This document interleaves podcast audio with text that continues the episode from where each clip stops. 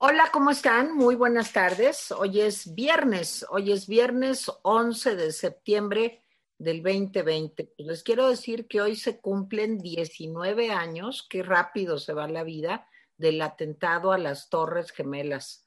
Eh, digo, brevemente nada más, este, pues recordemos que fue un momento casi de, también de esas cosas que nos sorprenden en la vida. Yo estaba viendo la tele y de pronto veía yo lo que estaba pasando y decía, no, no puede ser, esto no ha de ser cierto, seguro es un tráiler de una película o es algo por el estilo, porque no puede ser que esté pasando. Ya que se estrelló el segundo avión en la segunda torre, pues digo, sí, realmente fue un impacto. Y yo creo que la vida cambió en muchos sentidos después del 11 de septiembre de hace 19 años. Al menos las personas que viajen y que viajan y que han viajado, pues lo saben, eh, las medidas de seguridad, los cuidados sobre qué se lleva en el equipaje de mano, en fin, cambiaron muchísimas cosas y cambió geopolíticamente también el mundo. En fin, después de este recuerdo, saludo como todos los días a Jaime Guerrero. Jaime, ¿cómo estás? Hola, Tere. También yo quisiera decir que a partir de la, de la, caída de las Torres Gemelas, Estados Unidos desató una cacería contra quien no había tirado las torres. Así es. Eh, que fue el régimen de Saddam. Digo, no porque yo sea pro Saddam, por supuesto, era un dictador suelo terrible, pero ese fue la excusa de, Bush eh, para tratar de, demostrar que sí, él estaba en, en lo suyo y pues eh, a partir de ahí, pues fue terrible porque eh, murieron, digo, tan solo en los primeros tres años, eh, murieron más de 600 mil personas de aquel país contra los tres mil y pico que habían muerto en las Torres Gemelas. Entonces, pues fue una venganza contra quien no había sido responsable y que pagaron muchas vidas inocentes. Es, es, el tipo de cosas que se gastaba. También quiero recordar que hace 47 años eh, se asaltó y se bombardeó el Palacio de la Moneda, se depuso al presidente Salvador Allende, un presidente socialista moderado, ¿sí? Y eh, finalmente se le sacrificó. Bueno, bienvenida, Mónica. Hola, ¿cómo están? Buenas tardes. Muy bien, Moni, ¿tú? Bien, muchas gracias. Qué bueno. Bueno, pues ya estamos, Jaime, después de estos recuerdos terribles. Después de estos recuerdos terribles, sí.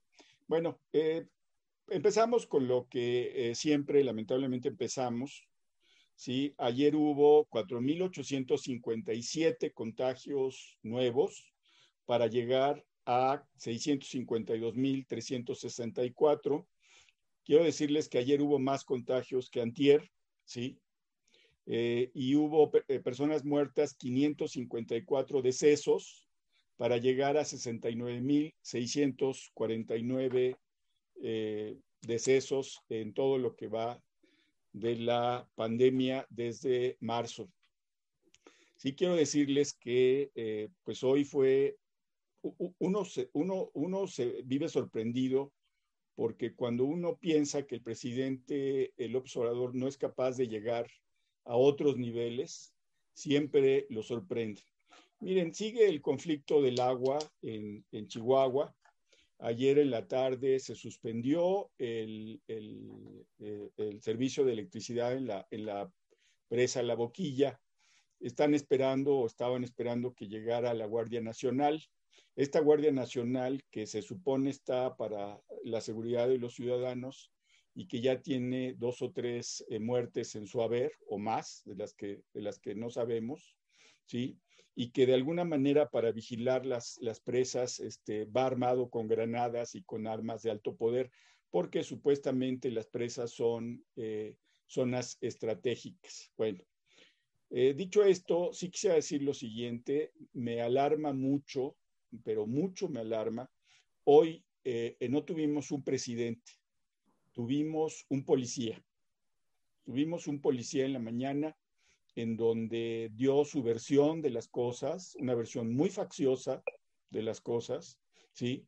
Con una, eh, pues, eh, directora de la Comisión Nacional del Agua a modo, y con periodistas, incluso periodistas de adeveras, que debieron llevar datos y en lugar de datos preguntaron cosas tan obvias. ¿Qué opina de lo que dicen los gobernadores rebeldes? Pues bueno, por favor, por favor, no, o sea, esa clase de preguntas pues eh, están para, para los espectáculos, pero no para periodistas políticos, lamentable. Y sí, yo lo que más me llamó la atención es esto de que eh, el presidente estuvo ausente. En su lugar tuvimos a un comandante, pero ni siquiera el comandante de las Fuerzas Armadas de este país, sino un comandante de policía municipal. ¿sí? Eh, le dejo la palabra a Mónica. Estuvo terrible la mañanera. Creo que ha sido de las mañaneras que más me han irritado, quizá porque el tema de Chihuahua me pega directo. Pero sí vi un presidente negándose a la realidad, negándose a ver la realidad, tratando de buscar subterfugios para justificar una acción no justificable y con una directora de Conagua que por más que explicaba no logró convencer eh, sobre las razones para, para finalmente eh, la acción de la Guardia Nacional. O sea, es, es muy claro que sí existe un tratado desde 1944 que se le debe agua a Estados Unidos, pero aquí hay lo que dijo Juárez, ¿no? Debo, no niego, pago, no tengo. Entonces, el punto es ese.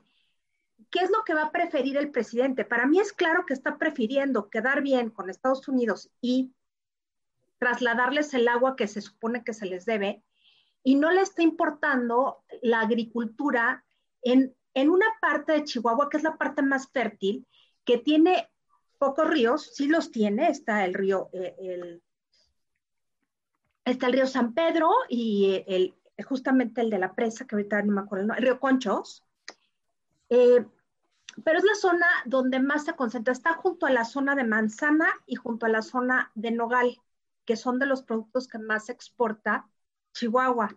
Y por el otro lado, exportan internamente y externamente, por cierto. Está también una de ganadera quizá no la más, pero sí hay una parte ganadera por ahí. Entonces, el agua es importantísima para estas sociedades que son núcleos urbanos pequeños, Delicias, Camargo, Meoqui, Nombre de Dios, todos estos lugares, Guerrero, Cuauhtémoc, son lugares pequeños, no son, no son muy urbanos. La verdad es que la gente vive más en el campo, no porque no estén concentrados en Chihuahua, es un estado enorme, me refiero a Chihuahua capital, pero aquí hay un punto que sí me quiero referir porque realmente es un tema que viví muy de cerca en 1986, incluso en 1988 yo fui a hacer una práctica de campo a Chihuahua y vi la situación política de Chihuahua y cómo se manejan. Primero, en 1986, efectivamente, el PRI le quitó todo lo que pudo al PAN. Sí, ¿Y qué? Ahora, ¿qué? ¿Qué tiene que ver eso ahora? O sea, e, esta, esta idea de, de que es que el PRIAN hicieron una alianza en 1988. No es cierto, no es cierto. Eso es confundir a la población, al respetable, a todo mundo. No es real. El PAN y el PRI han tenido un pleito muy fuerte en Chihuahua que ha dividido familias y me consta. Dos, sacó por supuesto, relucir sus traumas. ¿Quién era el delegado en Chihuahua? Manuel Gurría. A ver, ¿a qué viene al caso? Ahora, lo que haya hecho Gurría no en 1986 nada tiene que ver con el agua. Entonces, son estas cuestiones semihistóricas, no, puedo decir históricas porque finalmente es una visión facciosa de, en donde se trata de justificar que hay una situación política para la gubernatura del próximo año, en donde el PRI y el PAN están jugando juntos. No, señor, no están jugando juntos, lo que falta es el agua. Es una población enorme, no tanto en población demográficamente hablando, no es tanta gente, pero de todas maneras es gente que está produciendo y está produciendo en el campo, que no se supone que parte del proyecto de la 4T era reivindicar la parte del campo estimular la agricultura, no parece con estas posiciones que toma. Ahora, la Guardia Nacional, aunque por mucho que sea una, una situación estratégica como como aeropuertos, presas, son, son estratégicos, claro que son estratégicos, pero una cosa es que resguarden el sitio y otra cosa es que repriman a las personas. Es muy distinto. Y esto no se puede negar. Incluso estaba leyendo en Twitter que la gente sí tiene miedo de que lleguen helicópteros del ejército que, vamos, que los ataquen por cielo. Y puede ser, puede ser porque realmente es un espacio muy grande. Pero el punto central es el presidente, ¿por qué desprecia estas demandas? A ver, si hay gente, hay agricultores, los Baeza, por ejemplo, los Cano de los Ríos, los Galván, hay muchísimas familias que han estado ahí desde el siglo XVII. O sea, ¿qué tiene de raro? Los Muñoz como, como Madero, Madero es Madero Muñoz. Por parte de los Madero es de Coahuila, por parte de los Muñoz es de Chihuahua. A ver, ¿cómo es posible que no entienda que han sido agricultores por siglos? Esa zona fue originalmente minera y luego, cuando las vetas se acabaron, se volvió básicamente agrícola no están haciendo nada fuera de lo común. Se sabía cómo estaban los ciclos agrícolas, ¿por qué no previeron que tenían que entregarle agua a Estados Unidos? Hay un problema real de agua, porque hay pozos, sí, pero para, para llegar a un pozo hay que excavar o perforar, mejor dicho, 900 metros. Eso es lo que pasa en Delicias. La gente, la gente que puede, lógicamente, pues perfora pozos pero hay gente que no puede, que es la gran mayoría. Ahora, hay cultivos que chupan mucha agua, la nuez es una de esas. Se lleva el agua increíblemente. Entonces, o una de dos, o fortalecen políticas para cambiar los cultivos, que va a ser difícil, creo que ya están migrando a vid en la zona de delicias. Pero de todas maneras, no se ve una política pública para enfrentar el tema. No, no es una cuestión política electoral, es una cuestión de políticas públicas. Ya sabían todo, tenían claro el tema, o por lo menos eso quisiera pensar, que tenían claro el tema de cómo iban a funcionar las presas, ¿por qué no previeron este tema? Llevan al menos unos 10 meses tratando con esta gente. Esta gente ya se hartó, se, hartó de que les quiten el agua, que no les den estímulos, que ni siquiera haya semillas y ese tipo de cosas que generalmente el gobierno daba. Entonces, no es una sola cosa del agua, tiene que ver con todo el ciclo agrícola y con la vocación de esos territorios. Si están los Madero, si, si están los Cano, están los Baeza, están los Domínguez, está toda esa banda, pues ahí son, no, no los puedo quitar de ahí. Y si son líderes políticos es porque han sido líderes políticos desde hace siglos. Entonces, que, le dé un tinte político al el presidente a esta situación me parece criminal, porque realmente sí va a haber mucha gente afectada, si no es que ya está muy afectada, por falta de, de agua para los cultivos, lo que implica que la economía no va a estimularse. ¿Y qué va a pasar? Pues lo que está pasando en todo el país además de la pandemia, no hay una recuperación económica. Tere. Bueno, pues miren, yo ayer vi el mensaje de Javier Corral y me pareció pues muy fuerte en el sentido de que se quejó públicamente de que no hay modo de hablar con el presidente. O sea, lo que dijo es, dado que por una llamada telefónica, dijo el gobernador de Chihuahua, no es posible establecer contacto con el presidente ni por señales de humo, así dijo. O sea, que se ve que ha buscado, pues, insistentemente al presidente y que no logra hablar con él. Este, yo le quiero mandar un mensaje al presidente, dijo Javier Corral. Se pueden meter seguramente en YouTube, está ahí el video de Corral. Y entonces dijo, yo le quiero mandar un, un mensaje al presidente. Señor presidente, sí necesitamos a la Guardia Nacional, pero necesitamos a la Guardia Nacional en Ciudad Juárez, en donde hay un problema de cárteles de la droga, de narcotráfico, de delincuencia organizada que hay que atender. Pero aquí, eh, con relación a las eh, presas y concretamente a la presa de la boquilla, pues le queremos decir, señor presidente, que no se preocupe, que nosotros aquí estamos este, cuidando y actuando y que la comunidad lo que está haciendo es, como decía Mónica, defendiendo sus derechos. Pero mm, se ve que todo lo que dicen los gobernadores o en este caso Corral, pues no llega a los oídos del presidente, pero es en general, yo creo que es el tono general de la actual administración, porque aunque hablen gobernadores, exsecretarios de salud, eh, en fin, personalidades, expertos, académicos, todo eso es desechado y la respuesta es siempre burlona. Digo, la respuesta de López Gatel a los seis exsecretarios de salud, pues es burlona, es, ay, pues que la patenten, porque que nos digan, ja, ja, ja, se va a acabar en seis semanas, es burlona. Y la respuesta de hoy del presidente, pues fíjense que también, si no es burlona, lo que sí es, es difamatoria. La trae con Gustavo Amadero, el senador Gustavo Madero, no Amadero, perdón, Gustavo Madero. Amadero es la delegación, ¿verdad?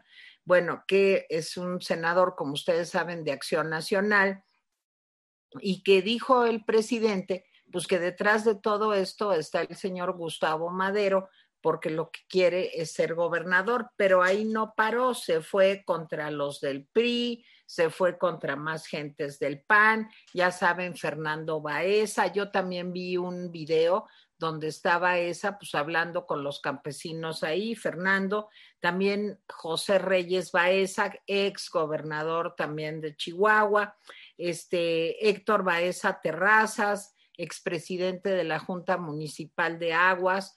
Este, claro, todo esto enmarcado, dijo el presidente, en César Duarte, que está detenido por peculado en Estados Unidos, este, que hizo una presa para sus seis ranchos. O sea, mira, yo lo que siento es que este, el presidente no puede difamar si no tiene pruebas en la mano. y que esta difamación, bueno, ayer vi eh, la eh, respuesta de Ricardo Anaya, pues va a meter un litigio, pues este, acusando justamente al presidente de difamación. Y yo creo que muchas personas pues van a empezar a hacer esto, porque ya la difamación se ha vuelto un método, como decía por la reputación, la honra de las personas en la mañanera, desde, imagínense, la presidencia de la República, el hombre más poderoso de este país, pues deshace la honra y la fortuna y la, en fin, todo, la imagen de estas personas. Si tiene algo en contra de ellos, no lo dudo, a lo mejor entre estas personas hay gente terrible, pues que lo pruebe, pero que no lo haga, que no utilice su mañanera, pues, pues, para de veras difamar, defenestrar a tantas personas. Entonces, yo a lo de Chihuahua mm, no le veo una salida buena. Creo que la gente está muy, muy, muy enojada. No creo que se va a apaciguar con este, estas valentonadas de de hablar de esto en la mañanera, pero no ver cómo se resuelve el programa, el problema, perdón. De todas maneras, ya dijo que con Salinas, su enemigo favorito, pues se daba más agua a Estados Unidos que ahora, que como entonces no dijeron nada. O sea, todo es el pasado, el pasado. El futuro tampoco existe, sino es solo por hoy no voy a hacer caso de las demandas, solo por hoy no me voy a ocupar de los problemas y a ver si en una de esas se, se termina. Pero sí creo que la situación en Chihuahua se está complicando y que esto en este momento de una crisis económica, del problema del COVID, eh, en fin, de la inseguridad en México, más el problema de Chihuahua, más el problema con las mujeres y las NDH, pues hacen una bomba muy complicada que los miembros del gabinete y el propio presidente deberían de empezar a desactivar estos mecanismos. y esto se desactiva con diálogo, con acciones, con medidas, con políticas públicas, con solución de problemas. Y no veo que se esté haciendo nada para resolver ningún problema. Entonces, mi pronóstico es que de aquí a Navidad van a ser unos meses muy tensos en nuestro país. Jaime. Sí, yo creo, Tere, que no solamente a Navidad, de aquí al 6 de junio del año que viene. Claro. Eh, en fin, miren. pero a lo que me refiero es que estos meses de aquí a fin de año, híjole, eh, me da mucho miedo cómo se están poniendo las cosas, ¿no? Bueno, pues te debe dar miedo lo que sigue. Pero bueno. Pues sí, también. Este, miren, hay que decir varias cosas. Lo primero, sí hay un pleito fuerte entre Corral y López. Siempre digo, este pleito data de mucho tiempo. Yo sí creo que hay un conflicto político electoral. No me chupo el dedo. Por supuesto que es un conflicto político electoral. Pero esto no quiere decir que el problema del agua no sea real. Ojo con eso. Sí, sí hay un problema real. ¿Cuál es ese problema? Pues el problema es que los agricultores, ¿sí? Eh, creen que no va a alcanzar el agua para la siguiente cosecha que empieza en octubre, ¿sí? Y lo que quieren es, pues, que les resuelvan ese problema y, por supuesto, también quieren castigar política y electoralmente al partido del presidente. O sea, una cosa no contraviene. Cuando alguien dice, no hay que politizar el tema, pero está borracho, porque realmente todo es política en el escenario nacional, admitámoslo. Los políticos, los ciudadanos hacen política para lograr espacios, punto. Entonces, eso, eso hay que hacer. Ahora, ¿por qué dije que había sido policía el presidente y no presidente? Porque miren, este asunto de empezar a dar nombres, poner las imágenes, eh, me recordó mucho a este, había un programa gringo, un programa norteamericano, que era el más buscado. Y entonces alguien salía, no recuerdo quién era el, anfitrión, pero ponían las caras de los criminales más buscados y decían, este hizo esto y esto. Y hoy hizo exactamente eh, el presidente eso en Palacio Nacional. Puso los nombres, puso los delitos. ¿Cuál es el delito de los nogaleros que utilizan mucha agua? ¿Sí? Es así, ese es, ese es su delito, que hacen guachicol de agua. ¿Cuál es el delito del gobernador Baeza? Del ex gobernador, este es el delito. ¿Cuál es el delito? E, etcétera. ¿Sí? Ese tono acusatorio, que no termina de ser acusatorio, pero lo es, ¿sí? Pero lo es en los hechos. Esto habla de una confrontación entre, un, entre grupos políticos de Chihuahua y el presidente, ni siquiera Morena, ¿eh? Este es un asunto que que el mandatario ha dicho, este es mi tema personal y yo me voy a fajar con eso. Muy mal, porque el presidente no debe estar para eso. Y si está para eso, entonces él es el principal promotor del encono y de la división. Preocupa y preocupa mucho. ¿Quién va a ganar en esta guerra de descalificación de, la jefatura del, del gobierno? O sea, de lo que es el presidente. ¿Quién va a ganar? Miren, vamos a suponer que el presidente va a lograr convencer a la mayoría de los que conocen, de los que no conocen el tema de Chihuahua, vamos a suponer, pero les voy a decir lo que va a pasar. Gane o pierda el presidente, va a perder. ¿Por qué va a perder? Porque si hay algo que caracteriza a la gente de Chihuahua, es que cierran filas, ¿sí? Y el presidente lo que está haciendo, ¿sí? Es haciendo una campaña que en muchos sentidos los chihuahuenses están tomando como una agresión del centro. Y ojo, ojo, porque el norte de la República, ¿sí? No es un lugar donde se le tiene mucha simpatía a los gobernantes del centro. Eso es un hecho. Entonces, se las dejo de ese tamaño. Entonces, sí, el presidente puede ganar la guerra mediática, pero va a perder la guerra de desgaste en Chihuahua. Y, y eso puede dar lugar a un desgaste en todo el norte de la República. ¿Por qué? Pues porque tienen procesos similares eh, en Durango, en Nuevo León, en Tamaulipas, en Sonora. Aquí les voy a decir una cosa eh, que es, él ganó en las elecciones pasadas, eh, él ganó en el norte, lo cual es muy raro porque López Obrador pues no ganaba en el norte y ganó en el norte pues gracias a los esfuerzos que hizo Peña Nieto y el PAN para que para quedar mal y entonces dejarle la cancha libre a, a López Obrador. Pero hoy puede perder. También habló, entre otras cosas, eh, de otras cosas, pero estos conflictos se van a sumar. Cuando habla el presidente del fraude patriótico de 1988, pues se le olvida que tiene al señor Manuel Bartlett atrás. Y cuando le preguntan, oiga, pero presidente, ¿por qué habla de este si ahí está Manuel Bartlett? Y dice que no mencionó a Manuel Bartlett pues porque no venía al caso. Ah, porque era un funcionario. No, señor, no era un funcionario o no cualquier funcionario. Manuel Bartlett fue el secretario de gobernación, ¿sí? Ojo con eso. Tuvo a su cargo la organización de las elecciones y no solamente eso, él personalmente llevó las elecciones paso a paso.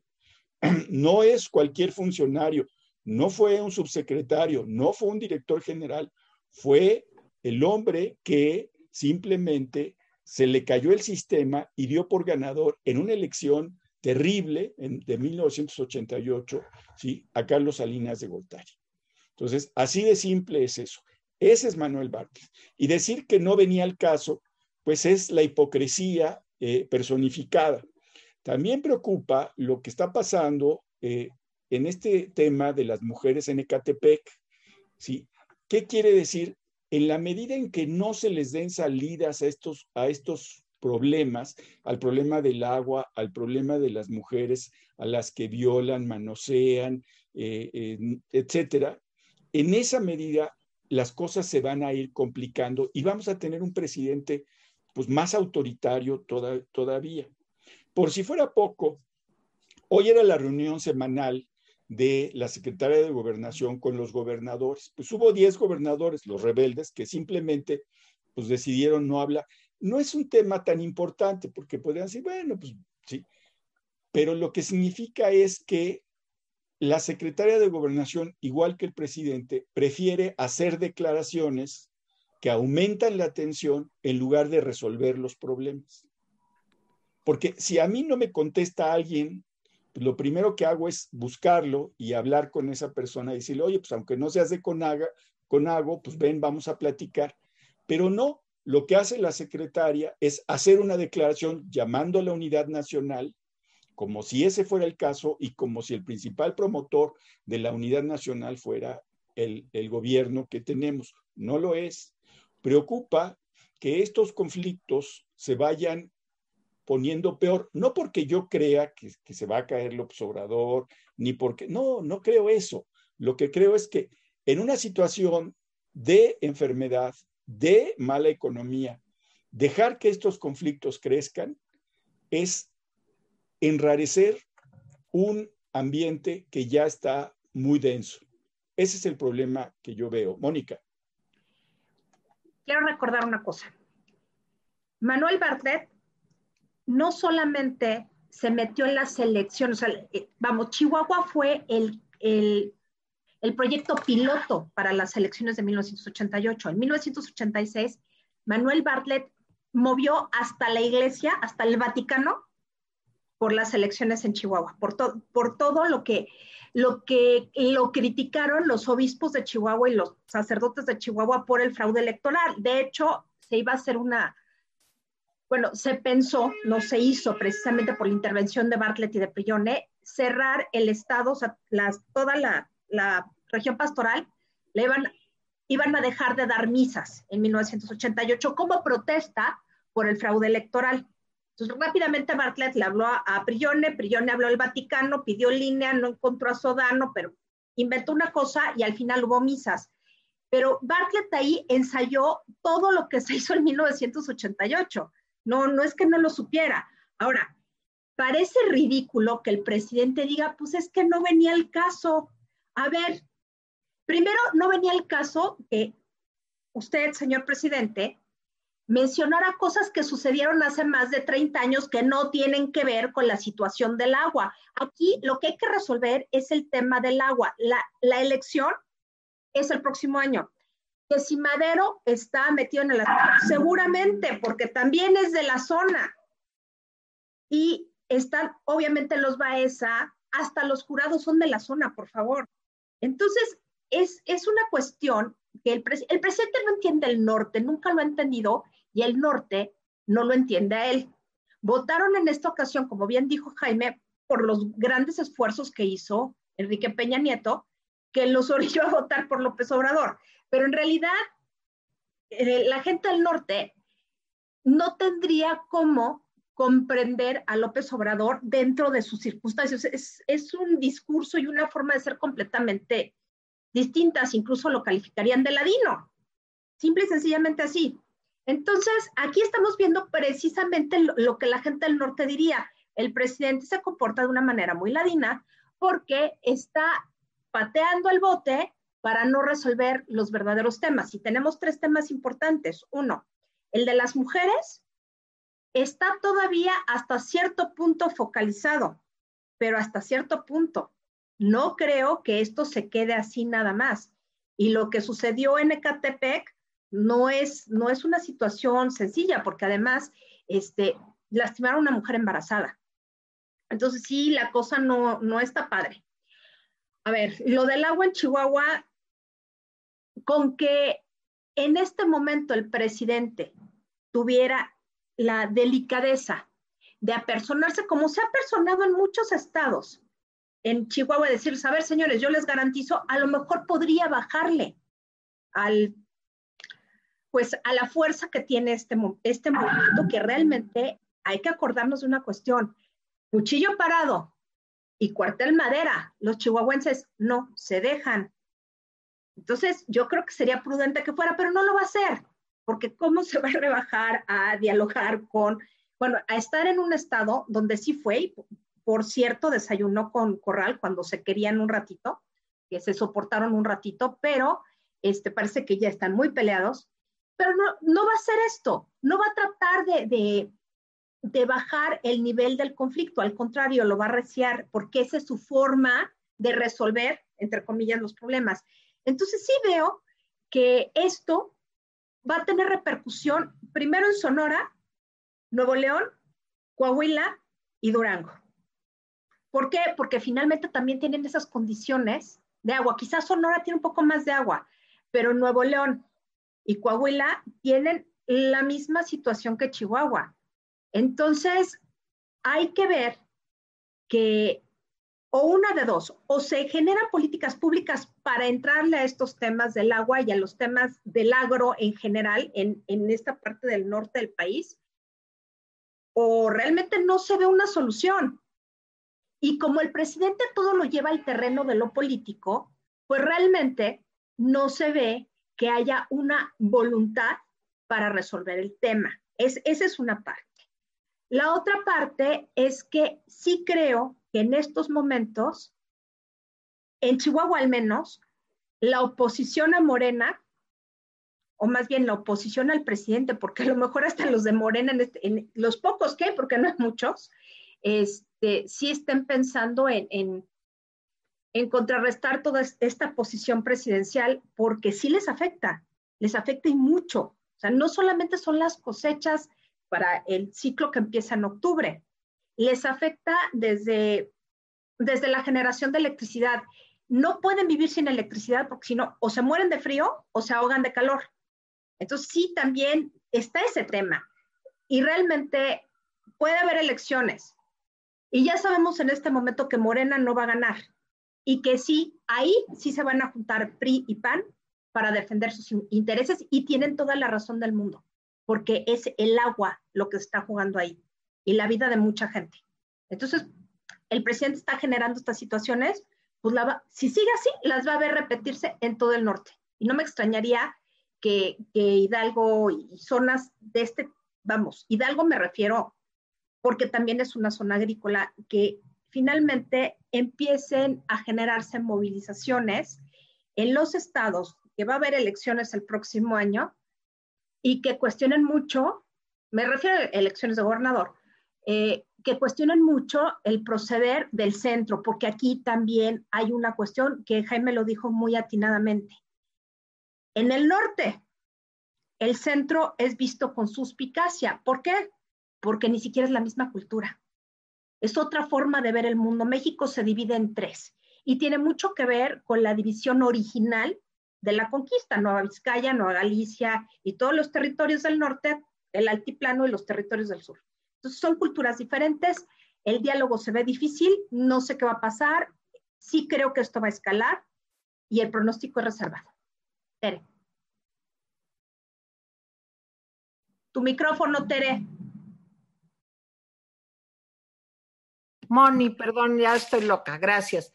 Como se están escalando otras cosas, yo también creo que debemos hacer mención de lo que pasó esta madrugada en Ecatepec, donde un grupo de mujeres tomó la Comisión de Derechos Humanos de este lugar, este, o sea, la Comisión de Derechos Humanos del Estado de México, y llegaron, las desalojaron, este, en fin, fue, eh, pero miren, es que si no resuelves el problema, lo que va a empezar es a reproducirse, porque la gente está muy cansada, está cansada de la mala situación económica, está cansada de la pseudo cuarentena, está cansada pues, de que cada vez cuesta más trabajo ganarse la vida. Entonces, cualquier es como una olla de presión y, y yo sí siento que pues este tipo de problemas deberían de llamar la atención seriamente pues, del gobierno en general, del presidente, y no avivar más estos problemas. Así que hubo anoche un forcejeo entre personas de seguridad del Estado de México y un grupo de feministas. Había niños en medio de todo esto, protestas. Entonces, eh, pues realmente eh, creo que sí estamos viviendo un momento de mucha tensión, muy delicado, y que yo espero por el bien de nuestro país que las cosas sean tomadas en serio, sin burlas, sin ironía, sino que se les dé el peso que tienen.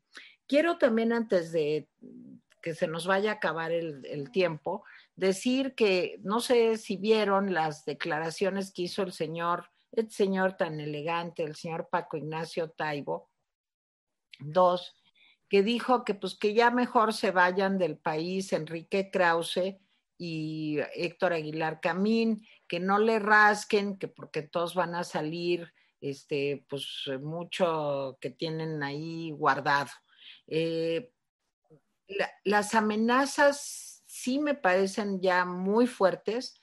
Recordemos además que el señor Aguilar Camín, eh, que el señor, perdón, Paco Ignacio Taibo II, pues se especializa en complicar aún más situaciones difíciles y un poco el, camino que está siguiendo todo esto en nuestro país es aumentar la polarización, aumentar la división.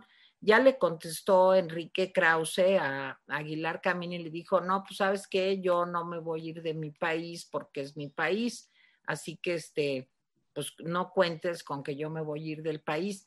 Pero ya llegar a esto, o sea, ya llegar a este tipo de enfrentamientos, a este tipo de, polarización, de aumentar el encono, yo creo que el presidente de veras en buena onda, lo pido seriamente, tendría que recapacitar y bajarle no dos rayitas, cinco rayitas a estas eh, denostaciones, eh, eh, linchamientos mediáticos, difamaciones, que son seguidos además por, como él lo hace, pues por la parte más ultra de Morena y que lo único que están haciendo es poner de veras un caldo de, cultivo muy pe peligroso para la estabilidad y la paz en México.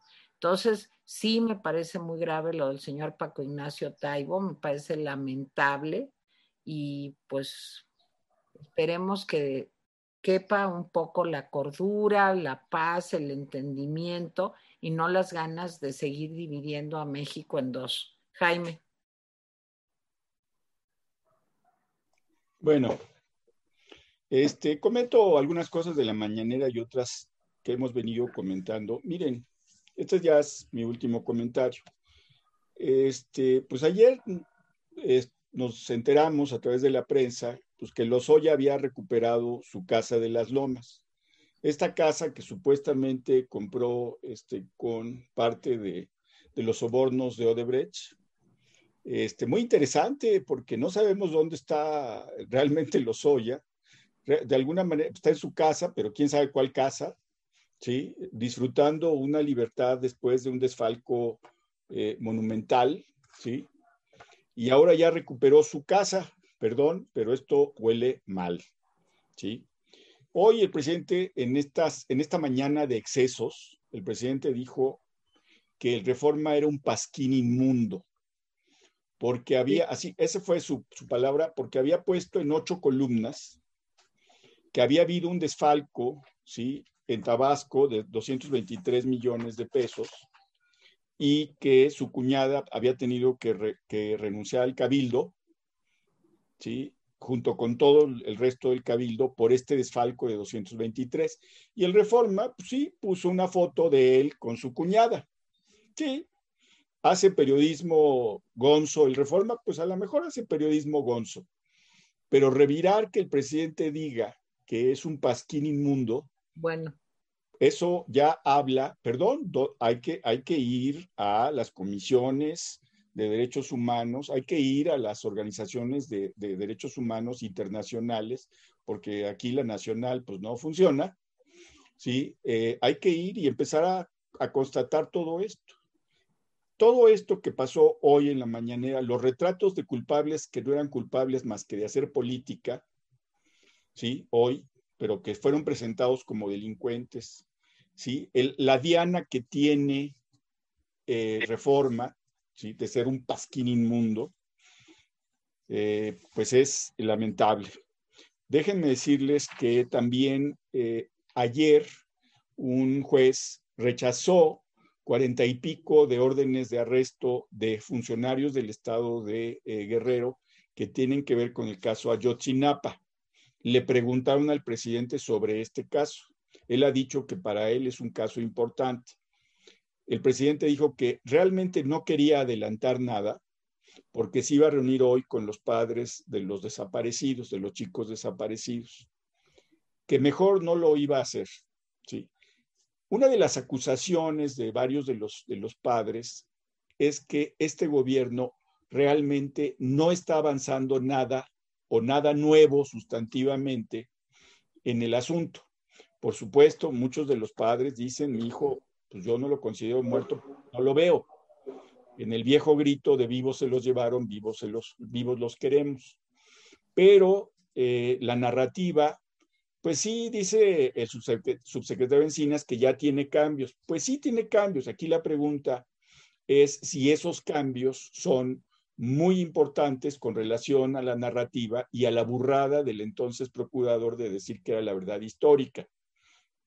Me parece que eh, este asunto pues está parado o se va a resolver en términos poco satisfactorios para las personas y para la gente que ha seguido el tema. Por supuesto, va a ser satisfactorio para los seguidores del presidente, que si mañana dice el presidente cualquier cosa, pues dicen que sí es cierto. Por último, ya nada más, perdón, este asunto no es importante, de veras lo importante es el COVID, eh, lo importante es la economía, lo importante son las desapariciones que siguen pasando, lo importante son los abusos de las Fuerzas Armadas que siguen pasando, ¿sí? Esto que voy a decir no es importante, pero sí me llamó la atención. El presidente recomienda comer comida orgánica y sin hormonas. Perfecto, perfecto. Él seguramente en Palacio Nacional, porque finalmente quien vive en un palacio es un principito, seguramente come comida orgánica y sin hormonas. Nada más que le voy a dar un pequeño detalle en este país la comida orgánica es más cara que la comida común y corriente. Por supuesto. Sí. Un día yo me acerqué a un mercado, de estos mercados, pues, que se han puesto en, algunas colonias como la Roma, la Condesa, y que ahora están a punto de, tronar o ya tronaron estos mercados. Y, dije, bueno, pues a ver, estas tortillas, no, pues estas tortillas se hacen con maíz orgánico. Ay, qué bien. ¿Y, cuánto? No, pues lo vendemos en docenas, no en kilos. Ay, ¿cuánto vale una docena? Pues vale 60 pesos.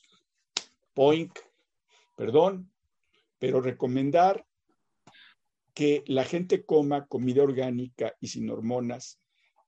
Yo creo que ahí, en esos detalles, vemos que el presidente no tiene ni idea del país real. El presidente dice que ha recorrido todos los municipios del país. Pues sí, pero a ver qué día se quita la venda de los ojos ¿sí? y empieza a ver el país, no solamente a recorrer. Adelante, Mónica. Bueno, sobre Ayotzinapa, pues sí, creo que va, a terminar siendo eso, ¿no? Va a haber otra versión de los hechos que va a satisfacer al presidente y a sus huestes y probablemente no sea un avance sustancial de lo que hay. No sé, no sé, no conozco bien el caso y de todas maneras eh, es algo muy fuerte y, es algo que, que, pues el presidente puede usufructuar políticamente. Eso es un hecho. Ahora, hay un elemento que sí quisiera decir sobre el último punto que, que tocaste, Jaime. Yo creo que el presidente no comprende al país. Yo creo que tiene una idea preconcebida del libro de texto gratuito de una unidad nacional sin entender las, las regiones y las lógicas de las regiones. Creo que, que esto es un defecto grande para un gobernante porque a la mera hora no se puede gobernar con las ideas de, de Tabasco para todo el país o de Macuspana.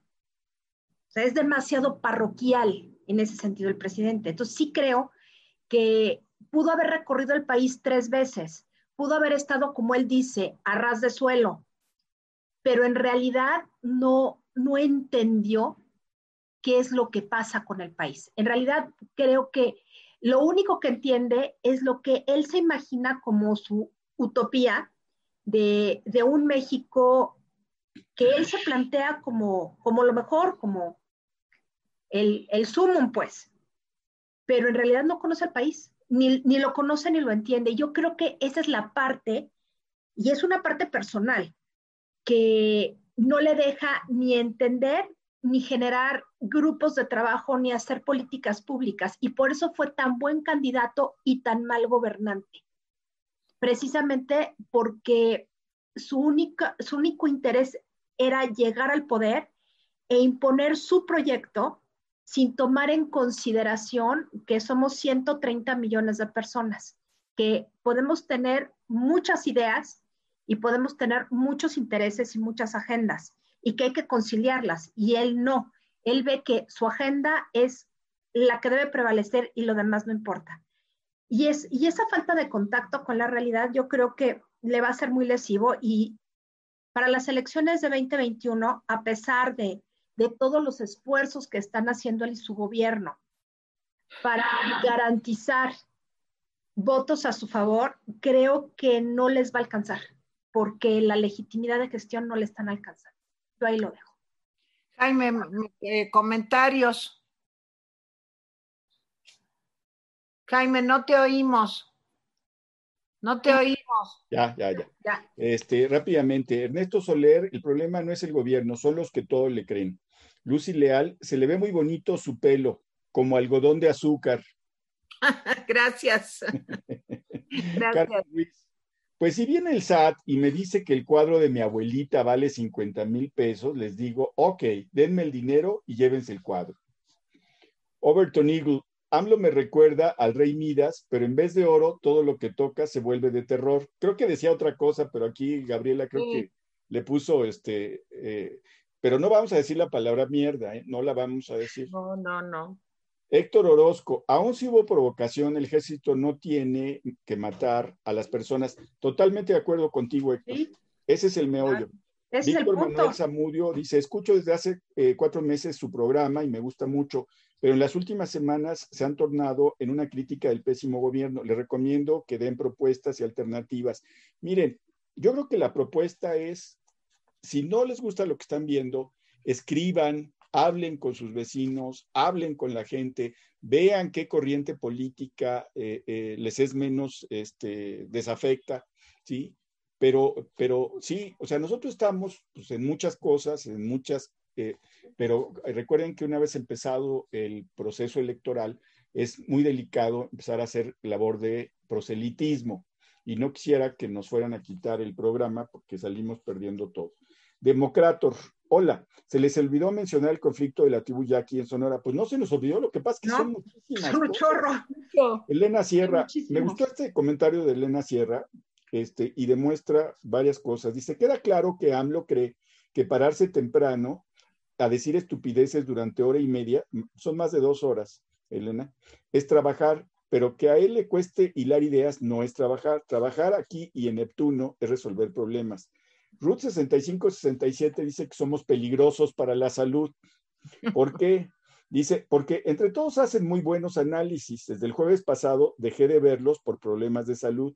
Regresando de mi operación, me di a la tarea de ponerme al día.